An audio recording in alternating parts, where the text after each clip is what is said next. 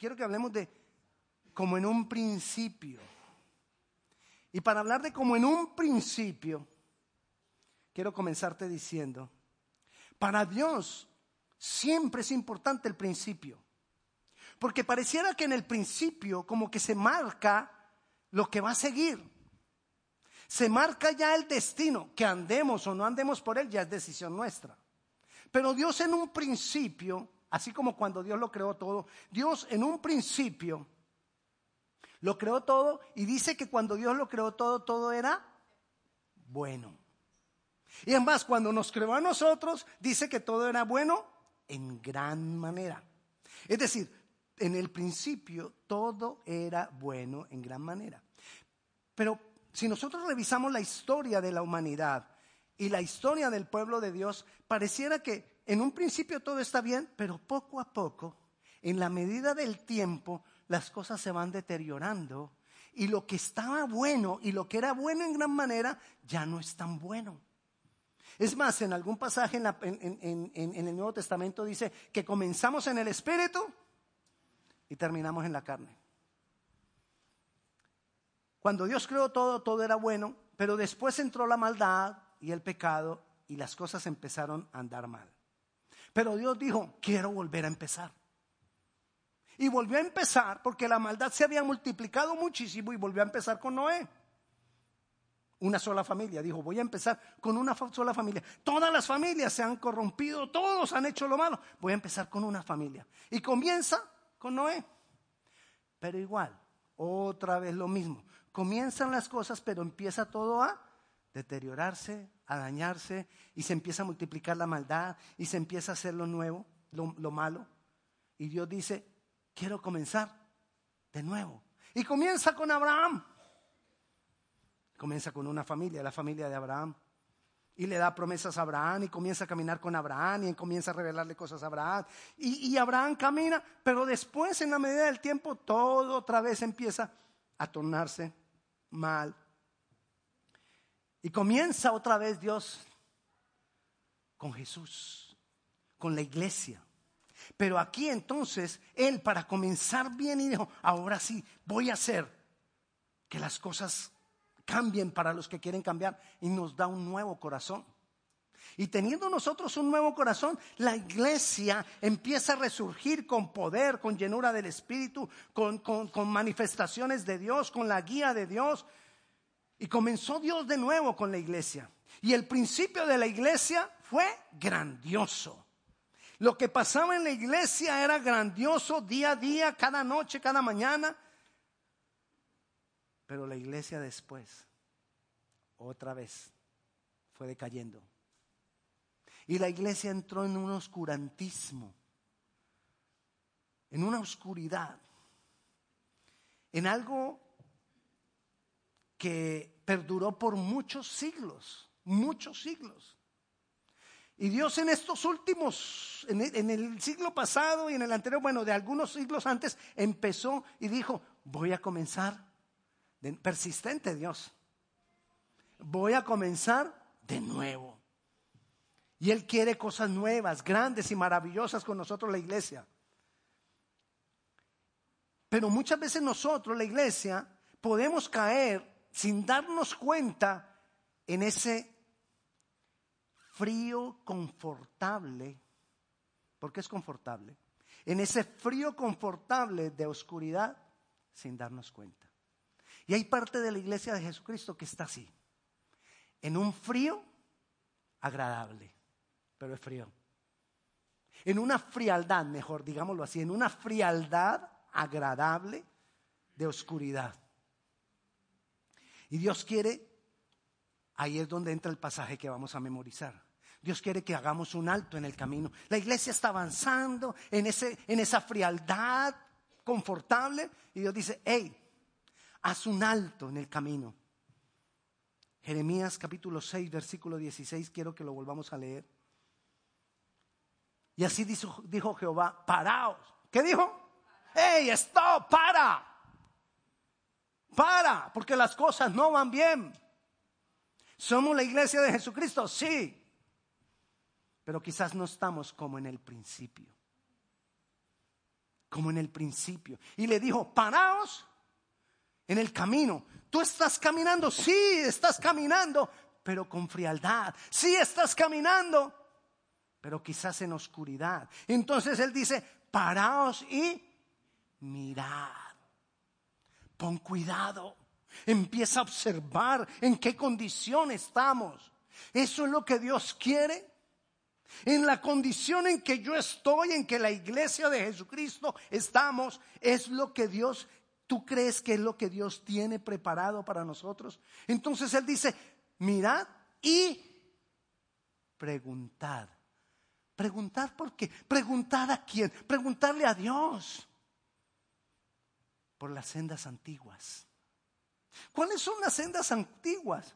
Pues que vayamos a eso que Dios comenzó a decirle al Señor, Señor, ¿cómo era en el principio?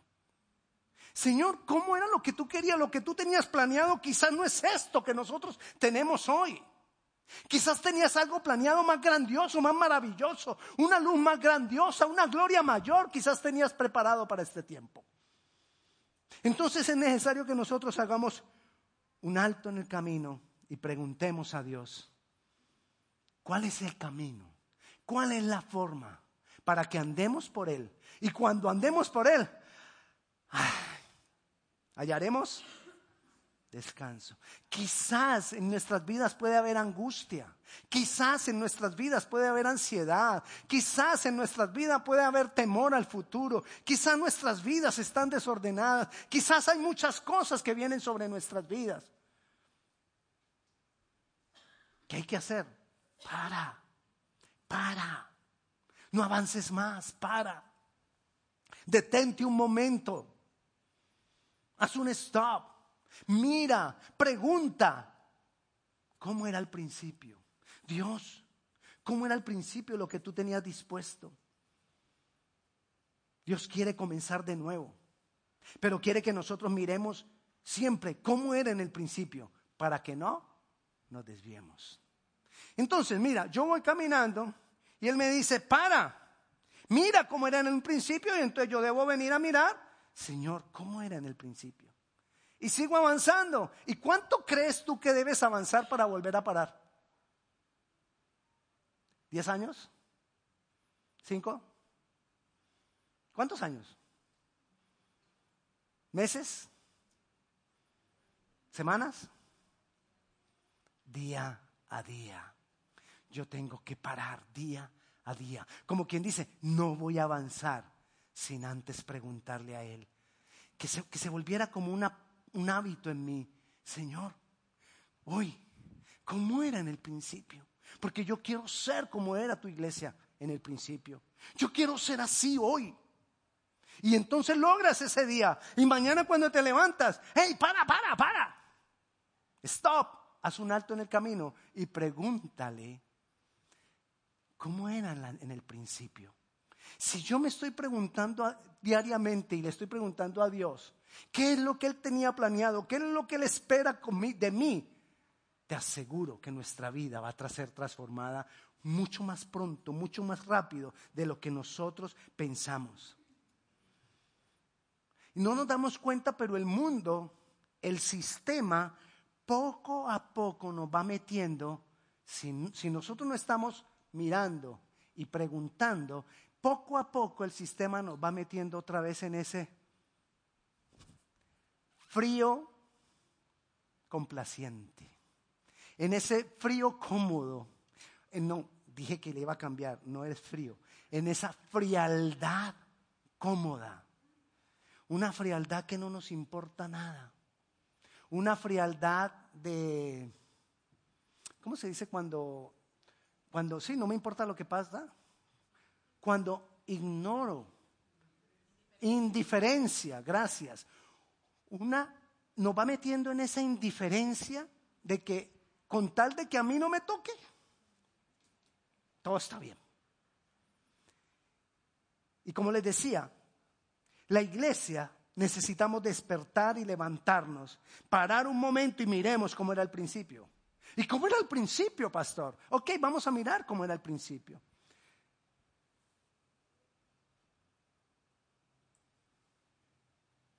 Ellos no dejaban que les fuera cambiado lo que Jesús les había enseñado. Para ellos lo que Jesús les había enseñado era lo que valía.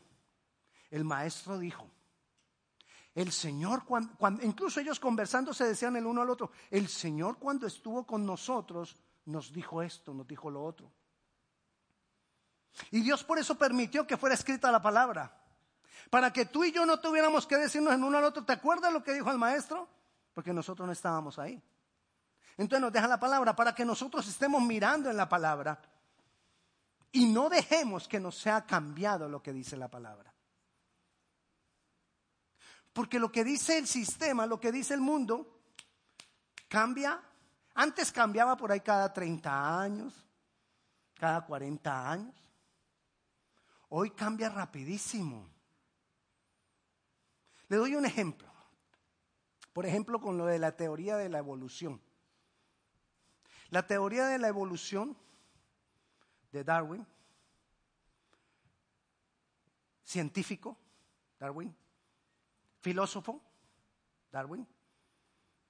Pero si tú te pones a revisar los,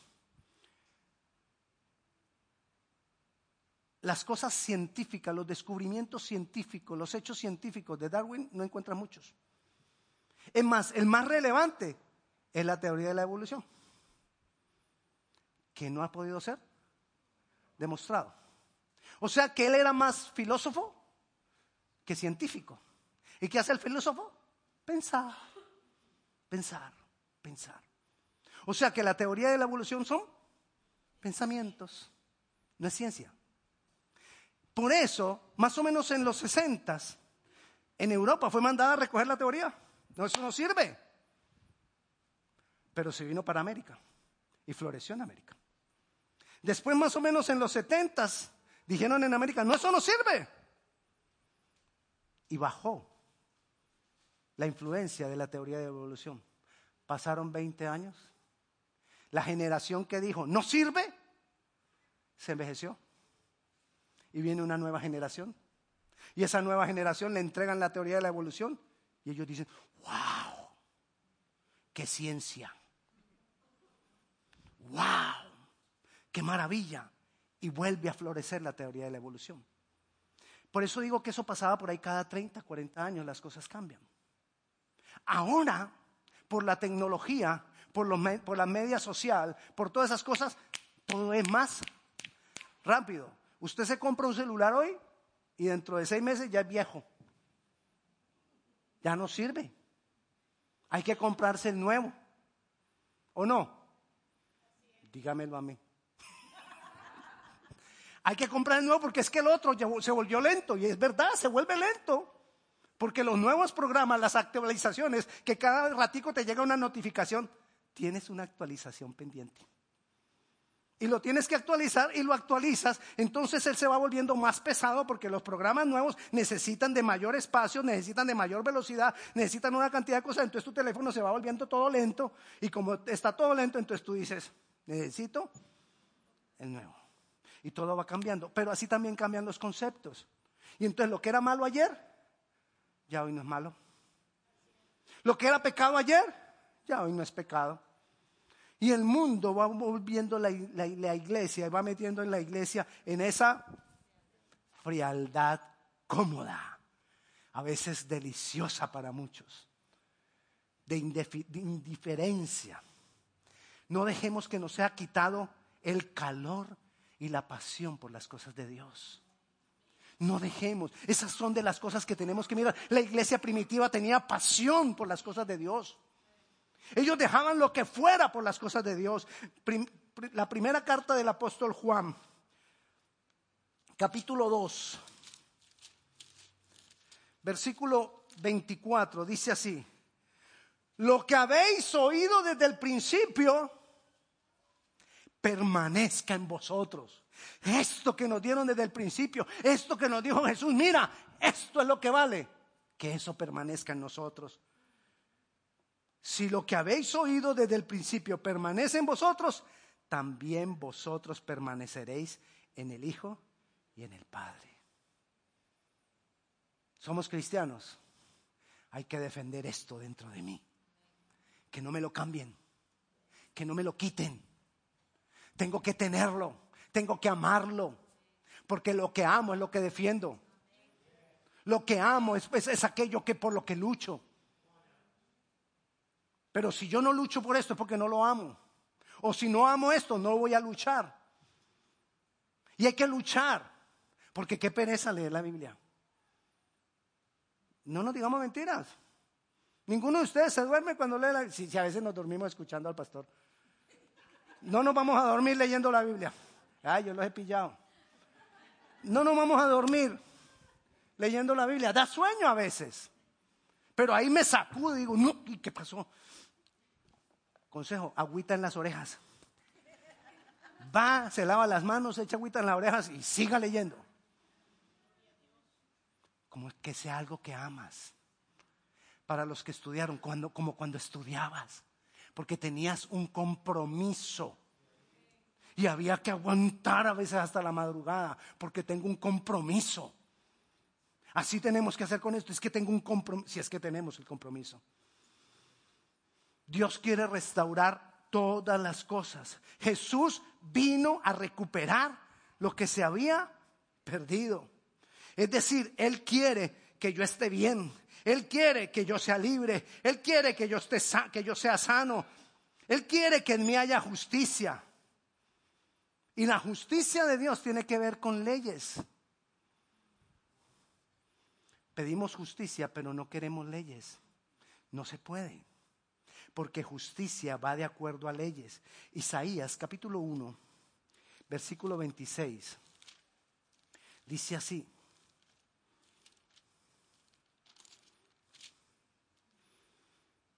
Restauraré tus jueces como al principio y tus consejeros como eran antes. Entonces te llamarán ciudad de justicia, ciudad fiel. ¿Qué es que Dios quiere restaurar? Yo le decía ahorita, las leyes humanas cambian cada rato, pero yo tengo que tomar estas como las leyes que determinan mis actos. Las leyes humanas son más permisivas. Esta ley de Dios es más exigente, pero es la que va a regir mi vida. Y voy a defender eso, porque así se caminaba en las sendas antiguas. Porque esto era lo que tenía valor en un principio. ¿Cómo no interesarnos por las cosas? Jeremías capítulo 33, versículo 6, dice así. Mire lo hermoso. Esto es de esos pasajes, de esos versículos que a uno dice, guay, ese es el que quiero. Pastor, ¿cómo, es que es? ¿Cuál es? ¿Cuál es? Ese lo voy a apuntar. Ese sí me lo escribo. He aquí yo traeré sanidad y medicina y los curaré y les revelaré abundancia de paz y de verdad. ¿Quién no quiere eso? Ah, todos. Y dice el versículo 7, y haré volver los cautivos de Judá, y los cautivos de Israel y los restableceré como al principio. O sea, Dios nos quiere restaurar, Dios nos quiere sanar para ponerme como era la iglesia en el principio. Él no me quiere restaurar pensando, no, para que pases rico ay, para que ya no te quejes de dolores y puedas irte a eh, hacer lo que tú quieras. Y... No. Dios te quiere restaurar para ponernos en la posición del principio. Y recuerda, es el principio. No es el final. Cuando Dios me restaura, es ahí donde comienza mi oportunidad para servirle. Mi oportunidad para darle gloria. Mi oportunidad para hacer tesoros en el cielo para mi vida. Tengo que entonces mirar, ¿y cómo era todo al principio? ¿Cómo era todo al principio? ¿Qué es lo que Dios ha hablado desde el principio? En, segunda de Juan, otra vez volvemos allá al final, en segunda de Juan, capítulo, segunda de Juan, versículo 6, dice así,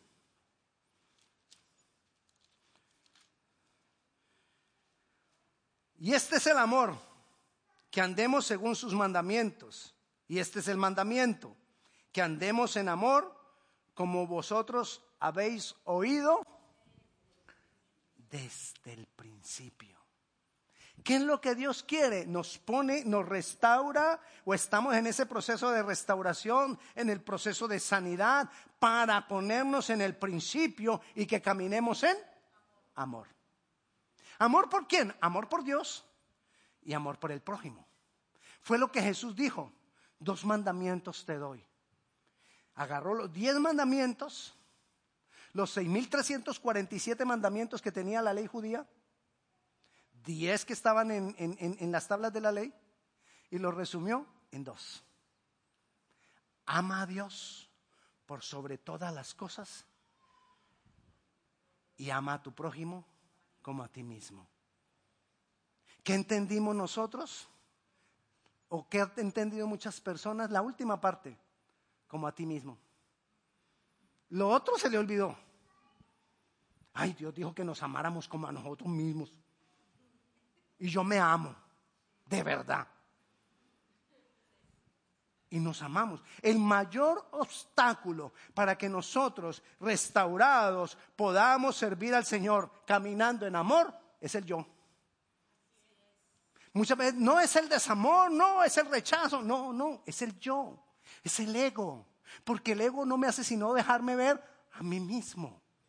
Y lo mío, lo mío es chiquito. Mis problemas son pequeños. Yo casi no tengo problemas. Usted ve al vecino, el vecino está en una, en de problemas. Aterrador, pobre vecino. ¿Qué es lo que no me está dejando ver mis verdaderos problemas? El ego. ¿Y qué es lo que me hace ver los problemas grandotes del otro? La falta de amor. Necesitamos caminar en amor. Porque cuando nosotros caminamos en amor, fue lo que aprendió la iglesia en el principio. Amarse. Amarse los unos a los otros. Y nosotros necesitamos amarnos los unos a los otros. No debe haber prejuicios entre nosotros. No debe haber señalamientos entre nosotros. No debe haber juzgamientos entre nosotros. No debe haber murmuraciones entre nosotros. No debe haber mala intención. Bueno, ya se acabó, eran celos, envidia. Ya vamos despertando. Dígame más, dígame más. Falta de perdón, dígame más. Rencor, no debe haber nada de eso. No debería haber nada de eso en medio de nosotros. Y si nosotros logramos eso, dice la Biblia, que la iglesia en un principio se reunía, estaban juntos, unánimes, todos juntos en armonía. ¿En qué? Armonía y de repente vino del cielo como un viento recio y el Espíritu Santo cayó sobre cada uno de ellos y fueron llenos del Espíritu Santo y bautizados en el Espíritu Santo y hablaban en otras lenguas y hubo sanidades y hubo milagros y hubo poder de Dios. ¿Por qué? Porque como en un principio caminaron en amor, que era lo que Dios había dicho. ¿Y qué nos está diciendo Dios aquí a nosotros? Hey, caminen en amor. Y Dios que les había dicho desde la antigüedad a su pueblo, para, haz, una, un stop, haz un alto en el camino, para, mira, revísate, revisa tu condición y pregunta, una vez te hayas revisado, pregunta por las sendas antiguas, cómo era en un principio. Y entonces hallaréis paz para tu alma. Pero no lo quisieron hacer. Dijeron, no lo haremos. Es lo que dice el pasaje que no vamos a memorizar. ¿Cuál fue la respuesta? No, no lo haremos. No, pastor, pero nosotros nunca le decimos a Dios, no lo haremos. Quizás no le digamos con nuestras bocas, no lo haremos. Pero cuando nosotros, ¿cuál fue la palabra que me soplaron?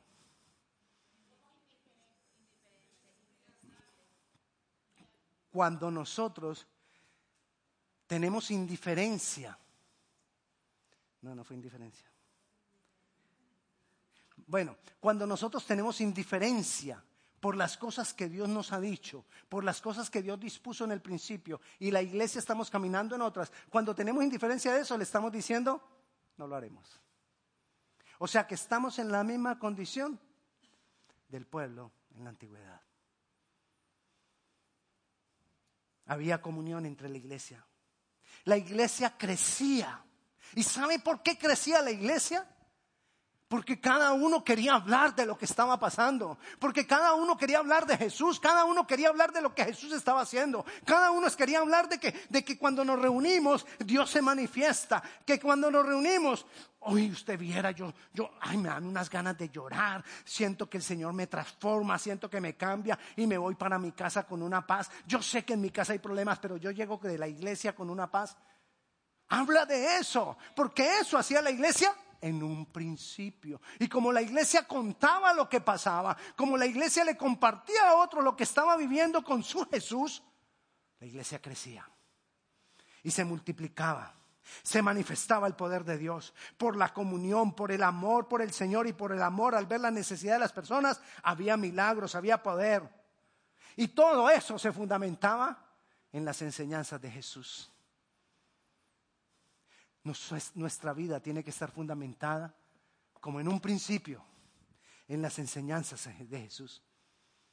Otra cosa que tengo que revisar al, hablar de en un principio, te hablé primero de la iglesia. Pero ahorita miremos como en un principio, mi principio. La mayoría de personas, no a todos los cristianos le pasa, pero a muchos cristianos nos pasa, como le dijo el Señor a la iglesia de Éfeso. El Señor le dijo a la iglesia de Éfeso, se lo voy a leer rapidito, Apocalipsis capítulo 2, versículo del 1 al 5. Escribe el ángel a la iglesia en Éfeso, el que tiene las siete estrellas de su diestra, el que anda en medio de los siete candeleros de oro, dice esto. Yo conozco tus obras, tu arduo trabajo y paciencia, que no puedes soportar a los malos y has probado a los que se dicen ser apóstoles y no lo son, y los has hallado mentirosos. Y has sufrido y has tenido paciencia y has trabajado arduamente por amor de mi nombre y no has desmayado pero tengo contra ti que has dejado tu primer amor. ¿Qué pasa con muchos cristianos? Que cuando llegamos a Cristo al principio, una pasión por las cosas de Dios, quiero cambiar al mundo para Cristo, quiero salvar a todos, quiero, no me pierdo nada de lo que pasa en la iglesia, no me pierdo nada de lo que se hace para Cristo. Pero en la medida que pasa el tiempo, voy cayendo en una frialdad cómoda y pierdo el primer amor. Ya no estamos hablando de la iglesia, estamos hablando de muchos de nosotros que hemos perdido ese primer amor. Recuerda, por tanto, de dónde has caído y arrepiéntete ya las primeras obras. Haz las primeras obras, dice el Señor. Vuelve a hacer aquello que ardía en tu corazón, aquello que te daban ganas. Si te decían, mira, hay que estar a las 5 de la mañana, ahí estoy. Si te decían, mira, tenemos que ir el sábado a las, no sé, a las X. Que eso sea lo que marca mi vida. Vuelve al primer amor, recuerda, haz las primeras obras, busca de nuevo esa pasión por las cosas de Dios. Porque Dios quiere llevarnos como en un principio, a la llenura del Espíritu, al poder, a la valentía, a la dedicación. Pero es necesario que nosotros queramos. Él quiere, pero ¿quién necesito querer? Yo. ¿Y cómo demuestro que yo lo quiero? Porque lo busco, porque sacrifico algunas cosas por eso, porque me esfuerzo. Dios quiere llevarnos como al principio. ¿Sabe Dios qué quiere hacer con la iglesia y qué quiere hacer con cada uno de nosotros personalmente? Nos quiere tomar de donde estamos y nos quiere llevar al principio. Nosotros siempre miramos para allá. Yo quiero llegar más allá. Yo quiero avanzar. Nunca vamos a avanzar si no comenzamos en él principio. Porque es necesario que pasen las primeras cosas para que luego pasen las postreras. Y si yo no hago que pasen las primeras cosas, puede que yo esté haciendo arduo trabajo y grandes cosas para Dios. Pero he perdido mi primer amor. Porque no es lo que yo hago para Dios, es la actitud de lo que yo hago para Dios. Es lo que hay en mi corazón por lo cual yo hago para Dios. ¿Cuál es el mensaje hoy? que volvamos como al principio de lo que Dios quiere para nosotros. Que hagamos un stop en el camino, que miremos, que revisemos la condición de cada uno de nosotros. Y entonces ahí preguntemos al Señor, Señor, ¿cómo eran las sendas antiguas? ¿Cómo era en un principio lo que tú querías? Porque yo quiero caminar en eso. Ese es el mensaje de hoy, esa es la llamada de hoy. Y yo quiero que invitarte que, que nos pongamos de pie y que oremos. Y que de lo que el Señor te ha hablado en este momento, tú le hables a Él. Háblale de lo que Él te ha hablado. Háblale. De lo que aprendiste ahora, háblale de eso. De lo que Él te ministró, háblale de eso. Y digámosle, Señor, aquí estoy. Quiero volver a ese principio al principio de la iglesia, buscando de ti, sacrificando por ti, anhelando más de ti. Quiero volver al principio de la iglesia, donde por estar en amor eran llenos de tu Santo Espíritu. Y yo quiero estar lleno de tu Santo Espíritu. Yo quiero parar, Señor. Ayúdame a parar y a evaluar mi condición. Muéstrame mi condición porque yo quiero volver como en un principio. Señor, y a los que por alguna cosa hemos perdido el primer amor, ayúdanos Dios. Ayúdanos, Señor, a volver a las cosas, a las obras primeras, a eso que nos apasionaba. Ayúdanos a recuperar la pasión por ti. Y a los que están en el primer amor, Señor, no dejes que se pierda y a los que nunca han tenido un primer amor. Introdúcenos en ese primer amor. Señor, yo bendigo la vida de mis hermanos. Yo declaro el poder tuyo, la administración tuya, el poder del Espíritu Santo sobre cada uno. Y declaro que tú eres el que dirige nuestras vidas. Nos atamos a ti. Declaramos que estamos cautivos a ti, Jesucristo, para seguir tus pisadas y para amarte en tu nombre, Jesús. Amén y amén. Y el Señor te dé paz y abundancia. Dios te bendiga.